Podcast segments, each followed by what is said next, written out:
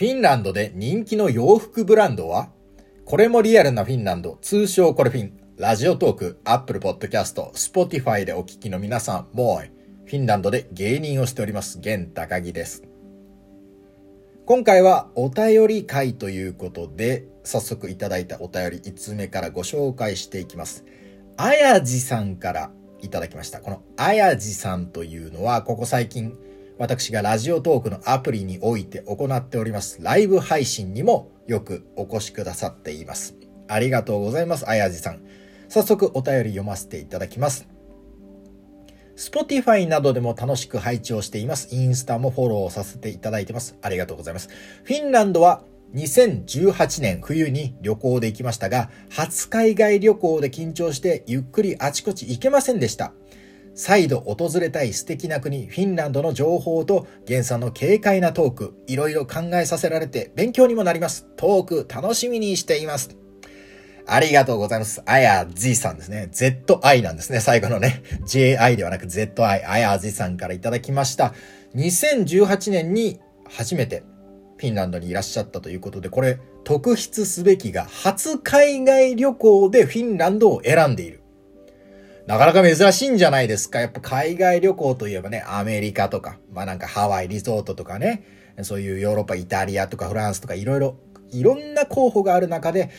フィンランドを初海外に選んだということですね。まあぜひまた来てほしいですね。やっぱ最初の海外旅行って緊張することも多いでしょうから。とはいえですね、個人的に思うのは、フィンランド、北欧フィンランドというのはですね、海外旅行を初めてあんまり経験がない人にとっても、そんなにね、緊張感がある国ではないと思いますね。うん。やっぱ日本と同じようにちょっとこう安心感があると言いますか。まあまあちょっとあのー、酔っ払いがね、フィンランドはね、あの、お酒飲むとフィンランド人性格変わる人は多いんでね、酔っ払いの近くに行くと、こう、なんか盛り上がってるバーとかに行くとどうかと思いますが、普通に街を歩いてる時には、あの、緊張感もほとんどありませんので、安全な感じがありますので、全然いいと思いますね。また、来る時にいろいろ見て回れたらいいなと思いますね。なんか私は以前あの、タイに行ったことがありますけど、もうタイのあの、街歩いてる時にちょっと なんか、一本離れたら裏のストリートとかね、めちゃめちゃ客引きがあるとかね、まあまあそういう意味でも緊張感があった覚えがありますから、うん、フィンランドは海外旅行それほど慣れてないよという方でもおすすめじゃないかなと思います。ぜひぜひ次回もね、えー、来た時には楽しい旅行ができることを祈っております。2018年ですからね、コロナ前で、全然コロナ前ですから、またこの、これから先、来やすくなった時には、ぜひお越しください。お待ちしております。あやじさん。お便りありがとうございました。そして、2通目いただいております。ルミさんからいただいております。いつもありがとうございます。お便りね、送っていただいております。ルミさん。まあ、何度も言いますけれども、ルミはフィンランド語で雪。うん。雪でございます。ルミさんからお便りいただきました。あ今日のラジオも楽しく配置をさせていただきました。まあ、この送ってき、送ってきてくれた時の話ですね。フィンランドで流行っているブランドや、フィンランドでおすすめの衣服やテキスタイルの、テキスタイルのお店を教えていただきたいです。マリメッコ、イッタラ、フィンレイソンなどは日本でも有名ですが、現地で人気なブランドはありますか？ということで、まあ、今回のメインテーマでもあります。フィンランドで人気の、まあ、衣服とかテキスタイルのブランド、これについてね、お話ししていこうと思います。まあ、ロミさんも挙げていただきましたマリメッコとかね、フィンレイソンっていうのは、ま非常にフィンランドでも人気でございます。特に、マリメッコで言いますと、最近本当によく街で見かけるのが、ショルダーバッグ。日本のマリメッコにはおそらくないんじゃないかなと思いますけど、本当に小さなポーチぐらいのショルダーバッグなんですが、何が特徴的かっていうと、そのベルトの部分ですね。黒いベルトなんですが、そのベルト、肩掛けのベルトの一周ぐるっとですね、マリメッコ、マリメッコ、マリメッコ、マリメッコってプリントがなされてるんですね。で、これがね、なんか可愛らしいんですよ。なんか普通、ブランドの名前ドカーンってちょっとね、なんかこう威圧感があるというか、ブランドだぞって感じがするんですけど、やっぱ丸めっこの、まあ、ブランドイメージもありますし、その文字のフォントの感じとかもありますけど、これ非常におしゃれ、おしゃれなんですよね。確かそのショルダーバッグね、値段で言うと200ユーロ ?2 万5千円とかそれぐらいしたから、ちょっとまあ安い、ちっちゃいカバンですけど、そんな安いものではないんですけど、これよく見かけます。ほんと街を歩いてて、このタンペレの街、人口30万人の街でございますけれども、そんなに大きな街ではありません。まあ、フィンランドで言うと、フィンランドで言うと第3の街ですけれどもね。そんな大きくないんですけど、このタンペレの街にあるハメンカトっていうメインストリートがあるんですけど、ハメ通りっていうのがあるんですけれど、ここを歩いてるだけでもね、まあ見ますね。もう3人4人お店行ってもマリメッコのそのショルダーバッグつけてる人いますから、これはね、あの日本でももちろんマリメッコは知られていますが、もしこのショルダーバッグ、日本に入り始めたら、これぜひチェックするといいですね。で、もしまだ日本にないのであれば、なんか例えばフィンランド来た時に、いや、マリメッコって別に日本にもあるから、わざわざフィンランドで行かなくてもいいんじゃないと思うかもしれないけど、そういう、フィンランドではこれがあるんだよってパターンもありますから、ぜひよかったらチェックしてみてください。まあもしかしたらね、日本にも来てるかもしれませんが、あまり、えー、まだ見かけない情報でございます。メマリメックもショルダーバッグが流行っております。本当にたくさん、うん、かけてる人いますね。このカバン。人気です。で、その他のね、衣服とかテキスタイルのブランドなんですけど、テキスタイル、まあ生地とかね、そういうものです、そういうものですけど、これフィンレイソンっていうのが、まあ有名ですね。このタンペレの街に、フィンレイソン工場エリアというのがありまして、まあ、フィンレイソンのベースの街なんですね、タンペレというのはね。だから、あのー、お店もありますし、あと、フィンレイソンってちょっと高いんですよね。やっぱブランドものだから、ちょっと高いんですけど、アウトレットみたいなのもね、あるんですよ。タンペレの。ショッピングセンター。ちょっとどこのショッピングセンターだったか、うろ覚えですけど、ラティナかコスケキャスコスかどっちかだと思いますけど、そのショッピングセンターには、ショッピングセンターのアウトレットには、そのフィンレースのやつがちょっと安、安くなって割引で売ってたりするんで、それはおすすめだなと思いますね。で、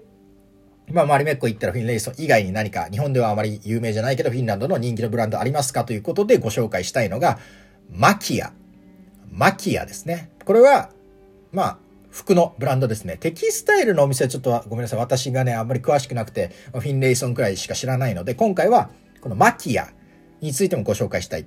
マキアについてご紹介したいと思います。なんかね、他にも例えば靴を作ってるブランドとかいろいろあるんですけど、自分も買ったことあるし、自分も好きだし、あと街でもよく見かけるっていう意味で、このマキアというブランドをご紹介させてください。えー、まあフィンランド語の会社の名前はマキアクロッシング OU まあ、OU っていうのは OY と書きますけど、これあの株式会社みたいなことですね。お酒ウフティオって言うんですけど、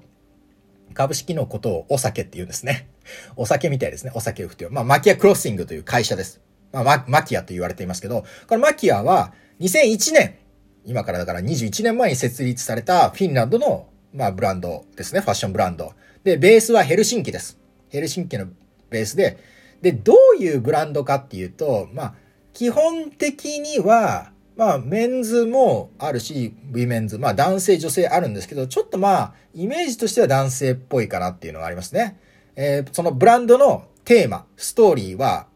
ストーリーがありまして、テーマがありまして、こう、フィンランドらしさみたいなものとか、こう、反逆の精神、反骨精神とか、ストリートカルチャーとか、あとその、ヘルシンキの港がモチーフになってるものとか、グラフィックがいろいろあって、で、これが、どんどんどんどん方向が固まって21年の歴史の中でもここ何年かはすごい業績が上がってるんで、人気なんですね。で、ストリートカルチャーとか、この反逆の精神とか、北欧、なんか、フィンランドらしいブランドなんですけど、いわゆる日本で知られてるマリメッコとか、そのフィンレイソンとか、ちょっと可愛らしいイメージとは、ちょっと違うんですよね。でも、反逆の精神とかストリートカルチャーって結構ストリートカルチャーっぽいブランドではあるんですけど、でも可愛いんですよ。結構可愛いデザインで、で、女性の方も来てるし、で、さっきちらっとね、マキアのウェブサイト見てみたら、あの、もちろんストリートカルチャーっぽいグラフィックのね、T シャツとかそういうのもあるけれども、もっとね、例えば、なんて言うんですか？